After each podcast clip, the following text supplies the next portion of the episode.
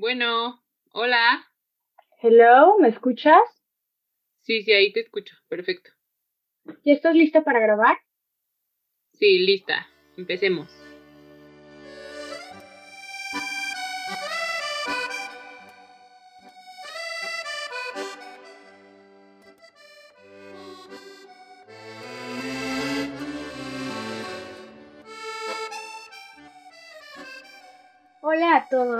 Hoy Fer y yo estamos muy felices de que tenemos una invitada muy especial para que nos cuente un poco sobre el Día de la Mujer y lo que significa para ella. Es una actriz mexicana, seguramente la han visto en alguna película, en alguna serie. Hoy tenemos a Cassandra Changuerotti con nosotras. Entonces, Cass. Mucho gusto, me da mucho gusto estar aquí en este programa que están, que están en, ¿cuánto llevan con el programa? Desde octubre, estamos empezando apenas. Bueno, es bastante, ¿no? Es como Sí, seis meses ya. y un capítulo cada semana, sí, sí es bastante. Qué padre, muchas felicidades. Qué bueno, pues qué Muchas gracias. estar de invitada acá. Cuéntanos un poco más de ti. Queremos que te conozcan. ¿Quién es Cassandra Changuerotti? Pues bueno, soy, soy actriz, eh, estudié hace muchos años la carrera y llevo unos 12 años, 13 años dedicándome a esta profesión. He hecho teatro, he hecho cine, he hecho televisión. Tengo como de repente la curiosidad de dirigir. No sé si eso vaya a suceder. Vengo de una familia de actores. Queremos que nos cuentes por qué fue que, bueno, o sea, venía ya en tu familia, pero a ti qué fue lo que te hizo querer escoger esta carrera. Pues casi que fue como por una imposibilidad, pero a mí me gustaba mucho ver estudiar cine fuera.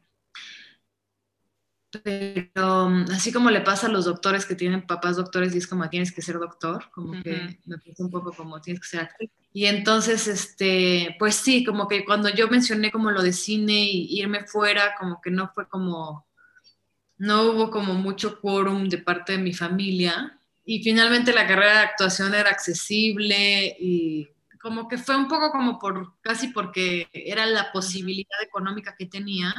Y se me daba, o sea, la verdad es que sí, sí, sí era algo que me, me gustaba. Pero no, o sea, tomaba cursos afuera de la escuela y me divertía mucho y era como una cosa así, pero siempre era como el cine más en la cabeza. Y ya cuando me metí a la carrera de actuación, descubrí lo que era el mundo de la actuación y me fascinó. O sea, creo que no, no fue una decisión tan equivocada porque encontré cosas que no sabía que iban, que iban a estar ahí. De repente, por haber crecido en los escenarios y haber visto a mis papás, porque mi mamá también es actriz, trabajar, como que tenía una percepción de lo que era, pero cuando entré a, un, a la carrera y tuve compañeros actores y vi lo que implicaba lograr hacer un personaje, conectar con una emoción, que una escena te conmoviera, todo el trabajo que, que era realmente, acabé disfrutándolo mucho y empecé a trabajar muy chica.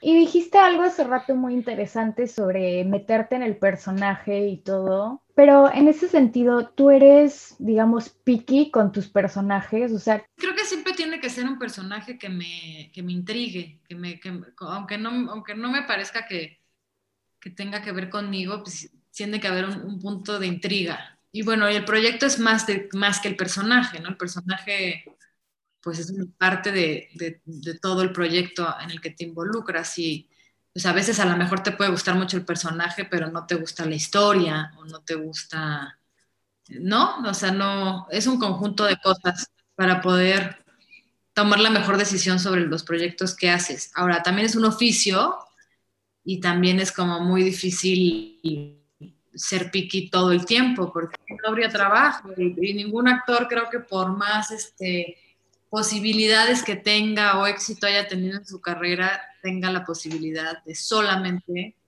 eh, hacer solo las cosas que quieren, ¿no? O sea, el, el, oficio requiere que también hagas, trabajes. Cualquier trabajo yo creo que al final es a lo mejor a veces hacer cosas que no, no son como que tu ideal, pero pues es luchar por tu sueño y trabajar porque al final son experiencias que te dan cada trabajo. completamente. Y tratar de hacerlo lo mejor posible, ¿no? eso siempre es como si... Sí. Ahora sí que la ética laboral de cada quien. Eh, tu granito de arena en ese trabajo se, note y, y estés satisfecho con todas las ganas que le echaste. Ahora, por ejemplo, en, tu trabajo que, bueno, ya platicamos cómo es y cómo más o menos es escoger o que te lleguen las oportunidades, ¿qué retos como mujer te has enfrentado al estar en este, en este ambiente? Pues a muchos. Me ha tocado como ver muy de cerca todavía esas concepciones todavía como patriarcales de, sobre la mujer. También en, la propia industria, por ejemplo, una de las cosas que a mí no me gusta mucho es que siento que la mayoría de las mujeres tienen que jugar un juego de una sexualización de ellas mismas como empresas para, para lograr como un éxito muy grande. Y, mm, es muy difícil, como que normalmente como es muy difícil encontrar actrices que no caigan en eso, que tengan como como ese nivel de, fama o de reconocimiento. Y, creo que ese, juego sigue, sigue existiendo. Y, sí, sigue muy presente, ¿no? Sigue muy presente. Y, bueno, cuando yo empecé que, que pusieran apenas los 2000 y, y demás, pues estaba todavía más, más, fuerte. Y, yo la verdad es que siempre me, o sea, como que me he sentido incómoda con eso. Con el tiempo también como que me pasa algo como con la edad que, que al revés, o sea, yo me he sintiendo más, o sea, en vez de estar más segura con mi cuerpo cuando era más, más chica y al contrario de poderme sentir como más cómoda en ese entonces, me empiezo a sentir más cómoda con mi cuerpo ahora, ya pasados los 30, que me siento mucho más segura en mi propia piel.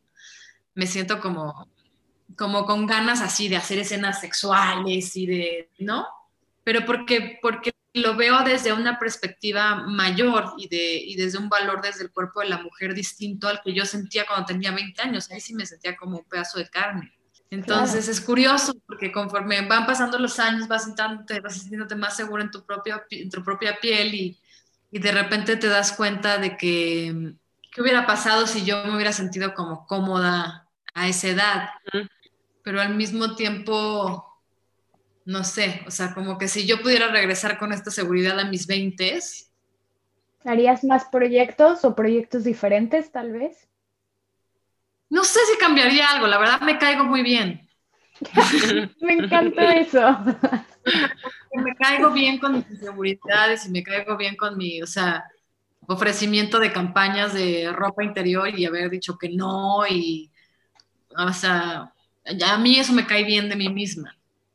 Qué padre. Creo que ese es un mensaje muy padre para las mujeres ahorita, o sea, en este día por el Día de la Mujer y en general a mujeres en sus 20, o sea, que te caigas bien, o sea, desde el inicio, siempre encuentres la forma de caerte bien porque te va a dar todo tener eso.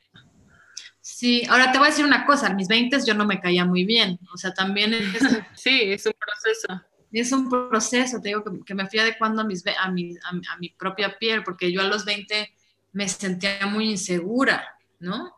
O sea, ahora si me ofrecen una campaña para estar en ropa interior, me cago de risa, ¿no? Y como que, le va, sí, 34 años, vámonos. Eh, pero, pero no me pasaba eso a los 20, a los 20 me parecía indignante y me parecía...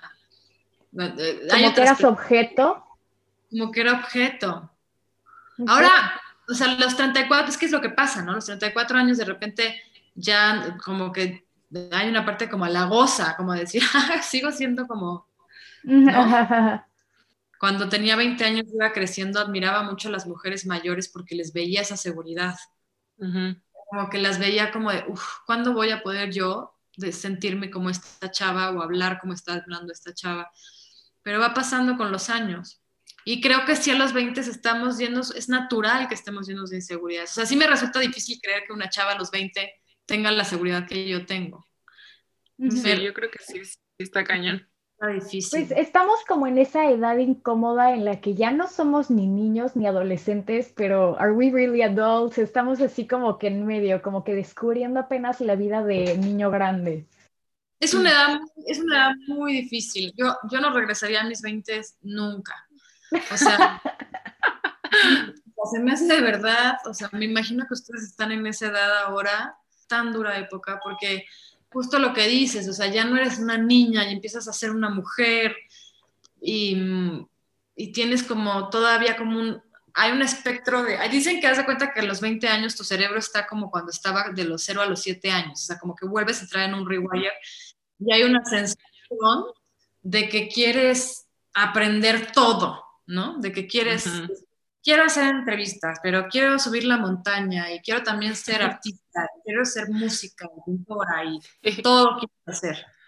Y entonces la identidad está, doblega, o sea, está doblegada en muchos aspectos. Y eso hace que haya una confusión sobre la identidad, de quién es uno.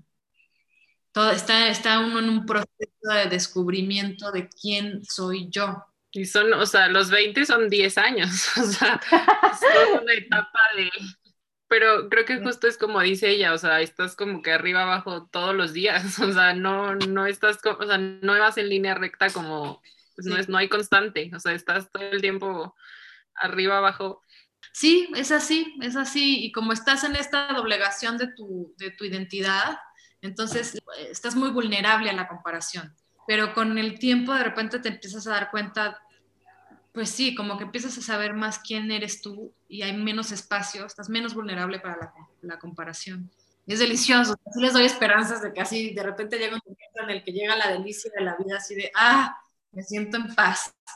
Es justo lo que te iba a decir, o sea, como y yo creo que ni, ni es como un momento exacto donde llegue, o sea, solamente ya un día ya, como que ya superaste todo eso y ya un día ya te vale, y ya estás, como dices, la seguridad que, que nunca había sentido en 20 años antes, o sea, llega. Así es. Qué padre, pero qué padre tener ese consejo de, o sea, a nosotras que tenemos los 20 que dices que estamos en ese punto y a las que nos escuchan que también son como de esta edad, que sepan que son cosas pasajeras y que se va a ir, o sea, toda esta, toda la turbulencia se va.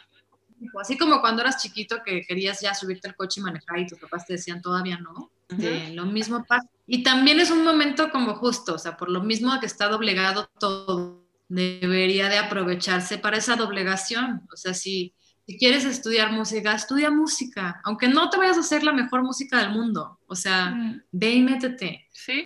Y entonces eh, aprovechar esta este cerebrito tuyo que está completamente abierto a todas las posibilidades sin angustiarte por definirte. Eso va a pasar solito. Qué padre, es un súper consejo. Me encantó eso. ¿Qué mujeres, em, pues, digamos, en tu medio, en tu carrera, te han marcado? O sea, profesional, personalmente. Así, mujeres que digas, wow, ella aportó mucho a mi vida, ¿sabes? Híjole, pues mira, me encontré con el camino, en el camino me encontré a todo tipo de mujeres, pero, pero en la carrera me topé con Arcelia Ramírez, con Isela Vega, con Carmen Beato, que, eran mujeres que veía como con mucha admiración de, pues, de tener carreras de cierta manera eh, que siento que las han hecho solamente con el trabajo, ¿no? no nunca las Desgraciadamente también, porque pues, los medios de comunicación en el país eh, apelan solamente, como les digo, ¿no? Como a, como, como a cierto tipo de cosas y de repente hay muchas grandes actrices que, que no se les da una difusión del maravilloso trabajo que hacen. Mm. Eh, pero me identificaba mucho con, con este deseo de o sea, con amar la profesión y tener 40 años, 45 y, y, que estuvieran haciendo una película conmigo porque están trabajando y siguen trabajando y seguirán trabajando.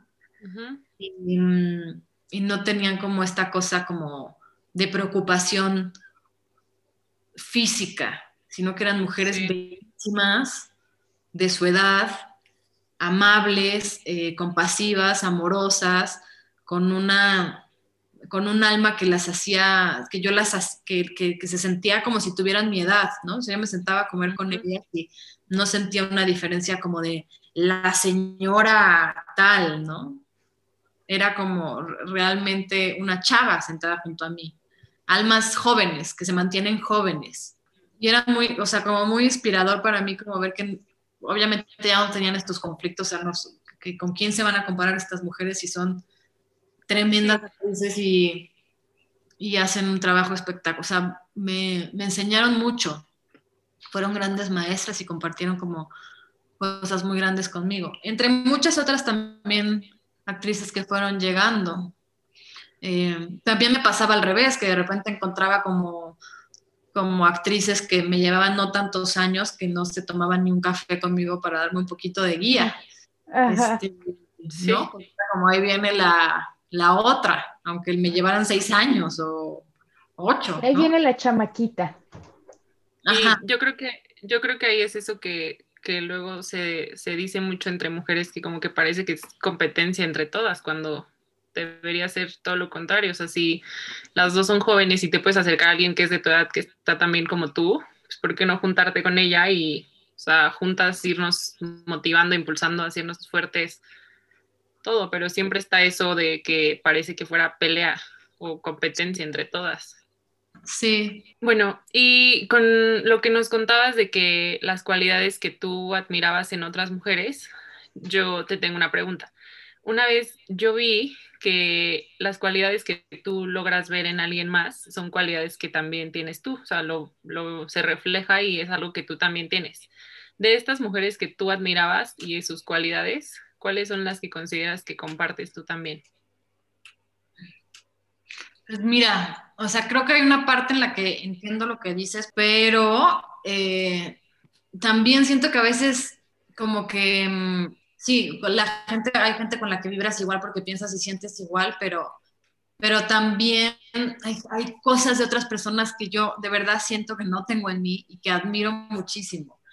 Eh, y a veces son cosas horribles, ¿eh? O sea, como que es como una cualidad de actriz que tengo también como la psique de, personas que siento que son como muy distintas a mí. Como te digo, de repente veo como de repente chavitas, este, eso, que, como que sexualizan sus cuerpos y, lo, merca, y lo, lo convierten en una mercancía. Y a pesar de que es algo que yo nunca me había atrevido a hacer, como que digo, wow, ¿no? ¿Cómo se atreve, ¿no? ¿Cómo puede vivirlo de esa manera?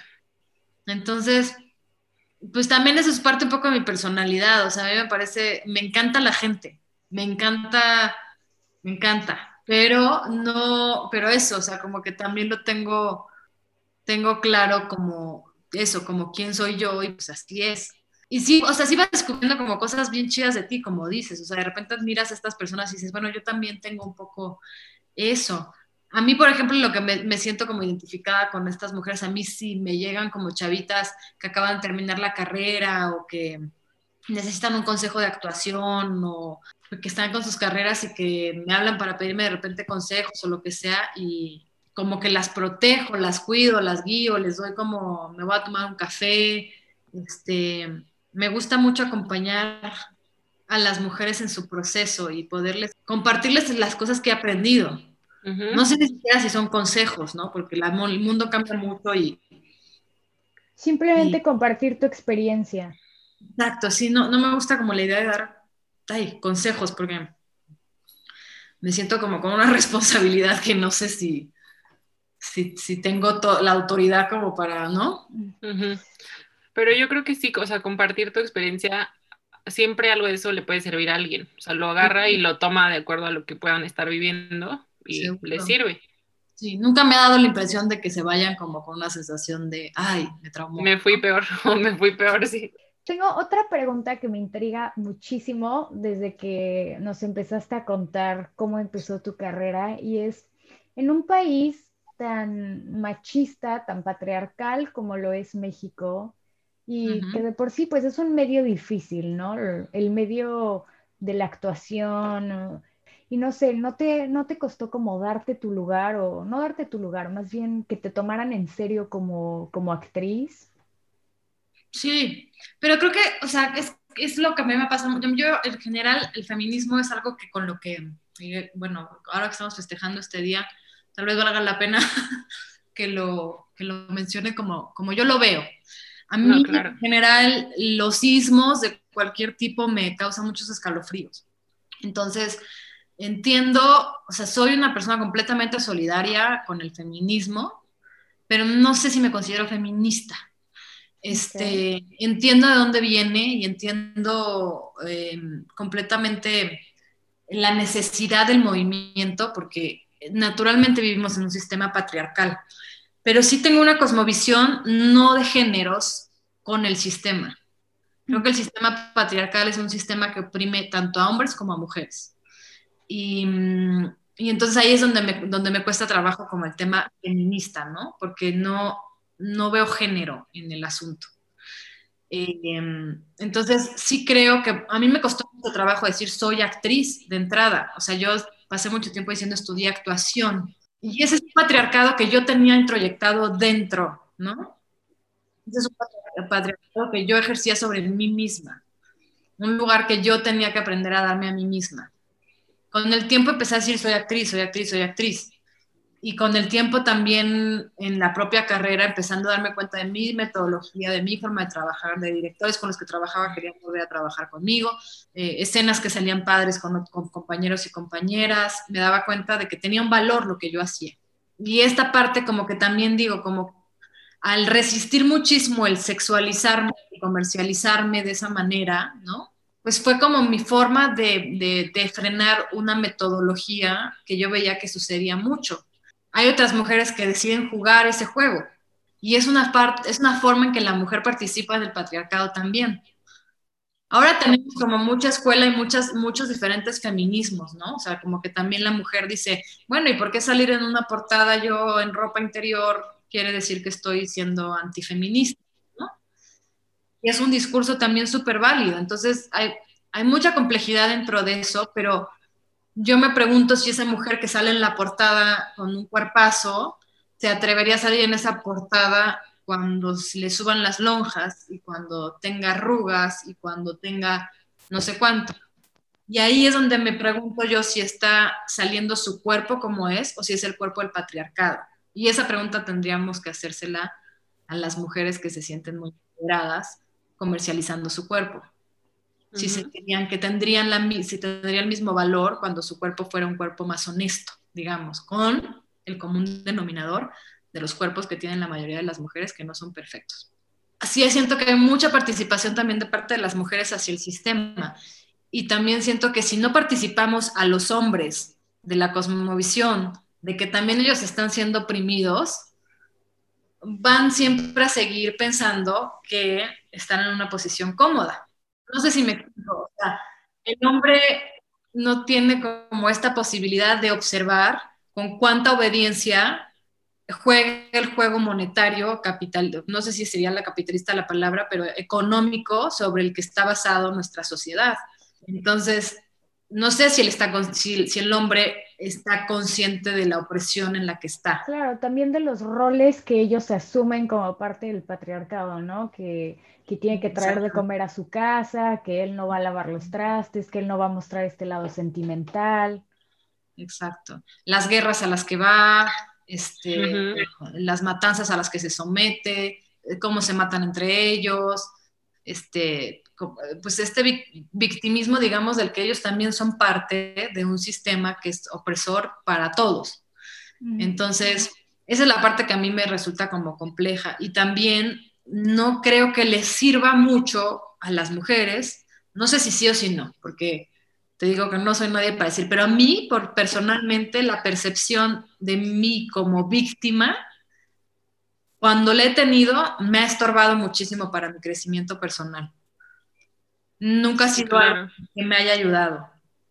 Entonces, en general, cualquier circunstancia en la que yo me encuentro, en la que estoy sintiendo una opresión patriarcal, observo ¿Qué fue lo que hice antes? ¿Dónde estaba mi cabeza? ¿En qué estaba pensando? ¿Cómo fue que yo estaba operando para que esa circunstancia llegara? Porque ahí es donde yo puedo operar con, aprendiendo de la experiencia, ¿no? Aprendiendo del, de la O sea, en ese sentido dirías que tú eres más, pues como objetiva, ¿no? Por un lado entiendes la necesidad del movimiento, por otro te mantienes al margen y dices de que somos víctimas los dos de alguna manera, pero los dos somos responsables. Sí, sí, y también hay una serie de historia a lo largo de la humanidad donde entiendes muchas cosas, ¿no? Y de repente te puedes leer un libro como un cuarto, un cuarto propio de Virginia Woolf y entiendes por qué no hubo Shakespeare ni Dostoyevskis mujeres en una época porque no tenían la posibilidad de escribir, porque no tenían un sí. propio y porque no tenían la economía para decir su verdad. Entonces, sí, claro, a, la historia, a lo largo de la historia de la humanidad ha habido una opresión, incluso el capitalismo liberó muchísimo a la mujer, ¿no? O sea, incluso el, el propio capitalismo hizo que la mujer pudiera tener una independencia y moverse de otra manera en el mundo. Entonces, o sea, las formas en las que se ha ido moviendo esto ha, sido, ha, tenido como muchas complejidades. Lo que sí creo es que es delicado eh, buscar la liberación femenina a través de una imitación del patrón patriarcal. A mí una de las cosas que me, que me, que me molesta mucho del patriarcado es el amor por el poder. El amor por el poder me bajonea muchísimo, me, me, me pone mal, porque siento que tanto hombres como mujeres aman el poder.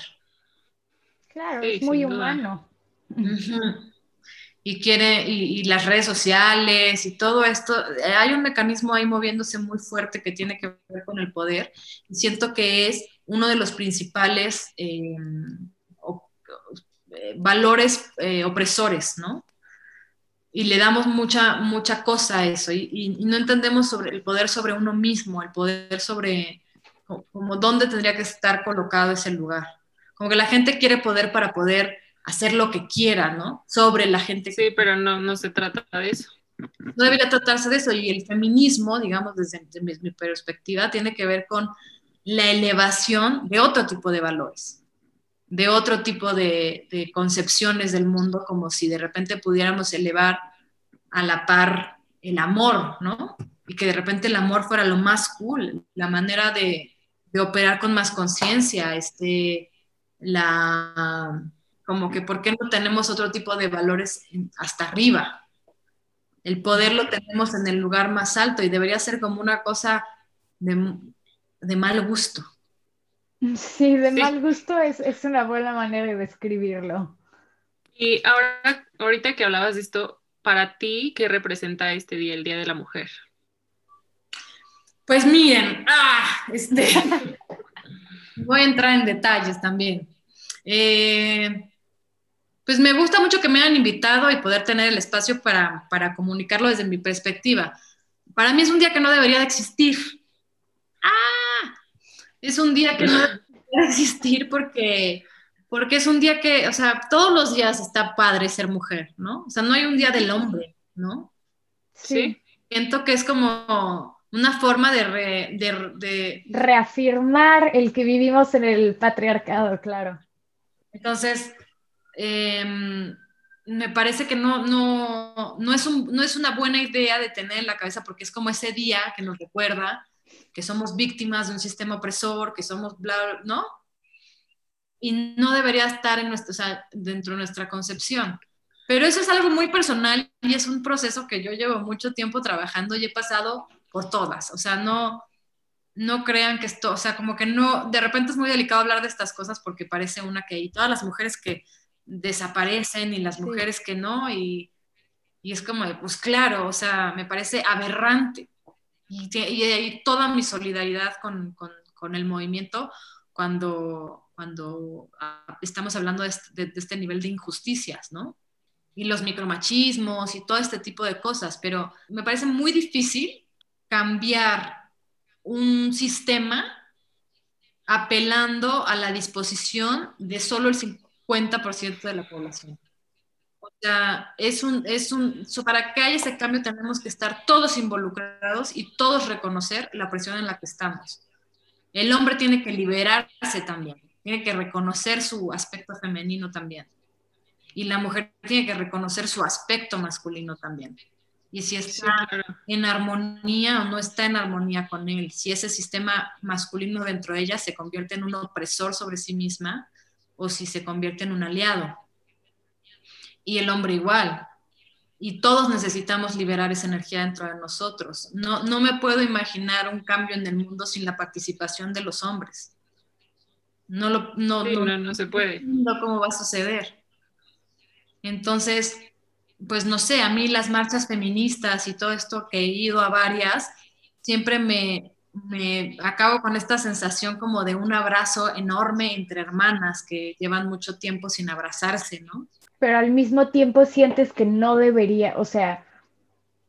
No, siento que son, son reuniones muy, muy, muy lindas, pero si las aproximáramos de repente desde otra perspectiva, como no una marcha hacia las injusticias, sino una reunión colectiva. Sí, cambia muchísimo el contexto solo decir eso. Es como, vas a ir a la reunión de las mujeres, ¿no? Vas a ir a la unión de las mujeres cada año, o sea, y entonces nos juntamos contacto y hablamos de los derechos y hablamos de los derechos laborales de las mujeres y, hablamos entonces de, política y de economía y, de y, agarramos y deliberamos como sobre las cosas que se pueden hacer, no solamente desde la queja de lo que nos está pasando, sino de realmente reconocer el poder que tenemos con este 50 y más de la población. Somos más, incluso somos más en el mundo hay como una, siento que una cosa que estamos perdiendo de vista cuando estamos muy enfocadas en la, en la parte de la víctima. Y que es, es, una parte que si la desechamos y, y tomamos como un, una parte más activa en nuestra participación, la mayoría de las escuelas tienen maestras, no maestros, por ejemplo. Entonces la educación a cargo de quién está. Está muy interesante eso que dices, como la parte de no victimizarnos, porque al final, pues victimizarte no te va, no te va a elevar, pero es como justo eso, el, quitarte esa mentalidad de victimizarte para, para, empoderarte, para empoderarte a ti, para empoderar a, no nada más a las mujeres alrededor de ti, sino a los hombres también, empoderarnos entre todos, que, que ese papel de víctima no hace más feo ni menos feo el machismo y no lo, no lo hace menos real, simplemente lo hace más incómodo de tener esa conversación tan importante, ¿no? Completamente, y es una percepción de nosotros, porque si hay una razón por la cual los hombres han tenido también mucha autoridad y mucho este, despliegue de estas este, órdenes eh, patriarcales, creo que tiene mucho que ver con su falta de percepción de ellos mismos como víctimas. Los hombres tienen una capacidad de reconocer con muchísima más facilidad su oscuridad y no sienten culpa por ello. O sea, los hombres agarran y negocian un contrato a ver quién es más chingón y ven como, o sea, tienen como una percepción de ellos como, como de a ver quién es más oscuro. Y nosotras tenemos una percepción de nosotras como que tenemos que ser bondadosas y buenas y hacer como siempre más puras, santas, claro. Y eso no tiene que ver con el poder para mí, o sea, el poder reconocer tu oscuridad es una capacidad de reconocerte en tu totalidad y no tiene que ver con el poder, es de saber decir, yo puedo ser una cabrona, por supuesto que puedo ser una cabrona. Puedo negociar, o sea, si tú quieres ser un cabrón y negociar un contrato conmigo, o sea, yo también puedo agarrar y te decir, no me parece, esto me parece que está mal. Sí, claro. Y eso no es una cuestión como de poder, ¿sabes? De a ver quién puede más, es de reconocer quiénes somos. Sí, y hay mujeres que si son así, pues, o sea, es lo que hay, o sea, no es que ella esté haciendo mal o esté siendo mala onda o se esté pasando de perra, o sea, pues me gané mi lugar, estoy aquí. O sea. Y es una cuestión también con la ideología, porque también estamos en un momento, ¿no? Y eso es lo que hay que tener mucho cuidado también como con, con el feminismo cualquier ideología, cualquier ismo que les digo, ¿no? O sea, como que la ideología puede limitar muchísimo porque estamos en un momento en el que todo mundo a través de las redes quiere siempre estar abogando por el bien. Y todo mundo quiere hablar de esto es lo correcto, esto es lo incorrecto, esto es lo bla, bla, bla. Entonces yo me pongo y quiero que todo el mundo sepa que yo estoy en la línea de lo correcto. Este, y de repente hay que poner como un poquito como, como, como el freno, porque no, la verdad es que no sabemos realmente cómo, o sea, las percepciones cambian constantemente. La humanidad ha ido en la, con la bandera del bien haciendo mucho mal. Entonces, creo que tiene que ver con una percepción de, un reconocimiento de la oscuridad que habita en uno. No para ejercerla, sino para reconocerla como algo que está dentro y es, hay que partir a veces también de ahí. O sea, levantarse en las mañanas diciendo, o sea, como ejercicio, ¿eh? o sea, que tú te levantas en las mañanas diciendo, soy buena, este, esta vez nadie me va a molestar, yo voy a poder un día en la mañana diciendo, puta, qué hija de la chingada soy. No mames. Con esa percepción de ti misma y diviértete y pásala bien y, y ten una percepción consciente de tu totalidad. Sí, también abrazar lo malo, porque también pues, es parte de ti, o sea, está y no puedes hacer nada, o sea, por mucho que trabajes en como trabajo personal, pues hay cosas que sí están, o sea, hoy no, hoy quiero criticar, ya, o sea, ya. Hoy soy una chismosa, hoy este, estoy así, y te das cuenta, por lo menos estás no chismeando desde la percepción del juicio, ¿sabes? O sea, por lo menos vas a echar un chisme con la presencia de, eso es que lo que hizo estuvo súper mal. Yo lo tengo que decir porque desde mi perspectiva me parece que está súper mal porque, soy buena y entonces, no, estás chismeando y estás haciendo todo un embrollo de cosas que no, o sea, vamos a, poner las cosas donde son. No, no abarques cosas negativas con la percepción del bien, porque eso está equivocado. Sí, ahí, ahí ya no, o sea, como que ni coherencia tiene.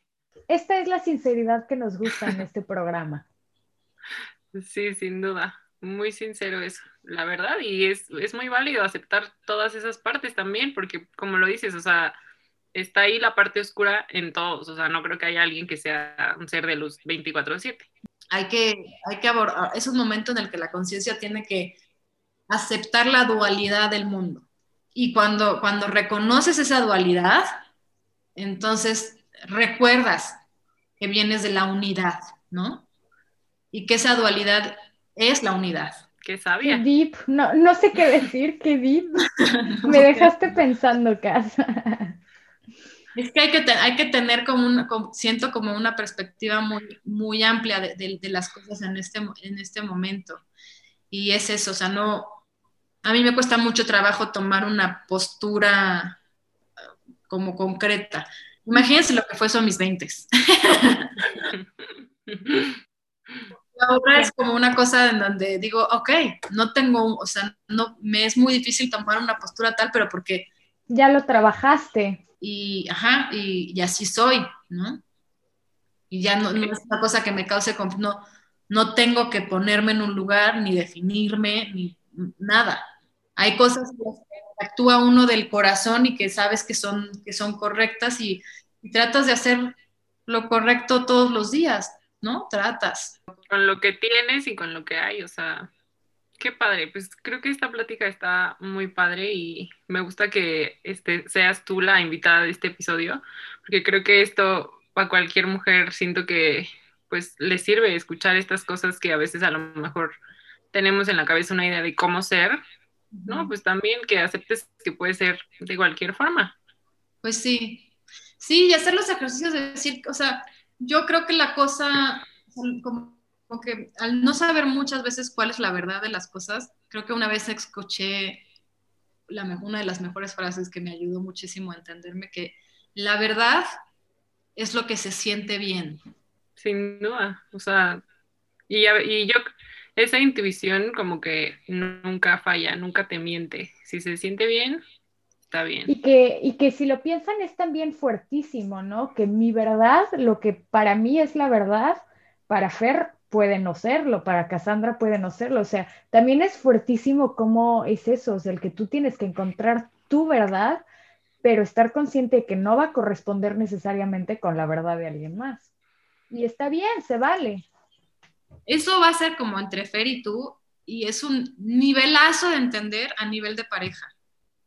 Cuando tú tienes una pareja y entiendes que su verdad no es la misma que la tuya, tienes un camino enorme avanzado. La oscuridad no va a salir tan seguido.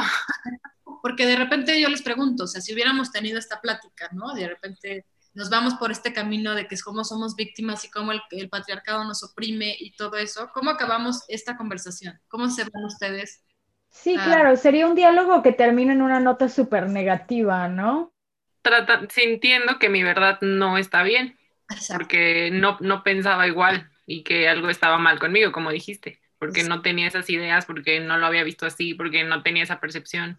Qué padre plática, en serio. Ay, qué bueno, Fer, me da muchísimo gusto.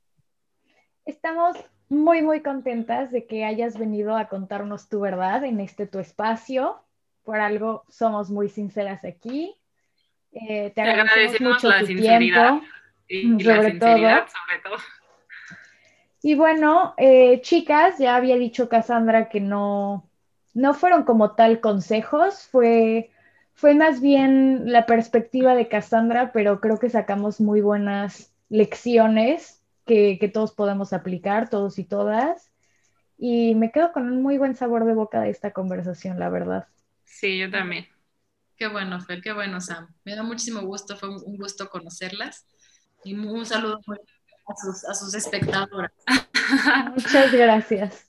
Bueno, chicas, ya saben, nos escuchamos todos los martes, misma hora, mismo canal. Bye. Bye.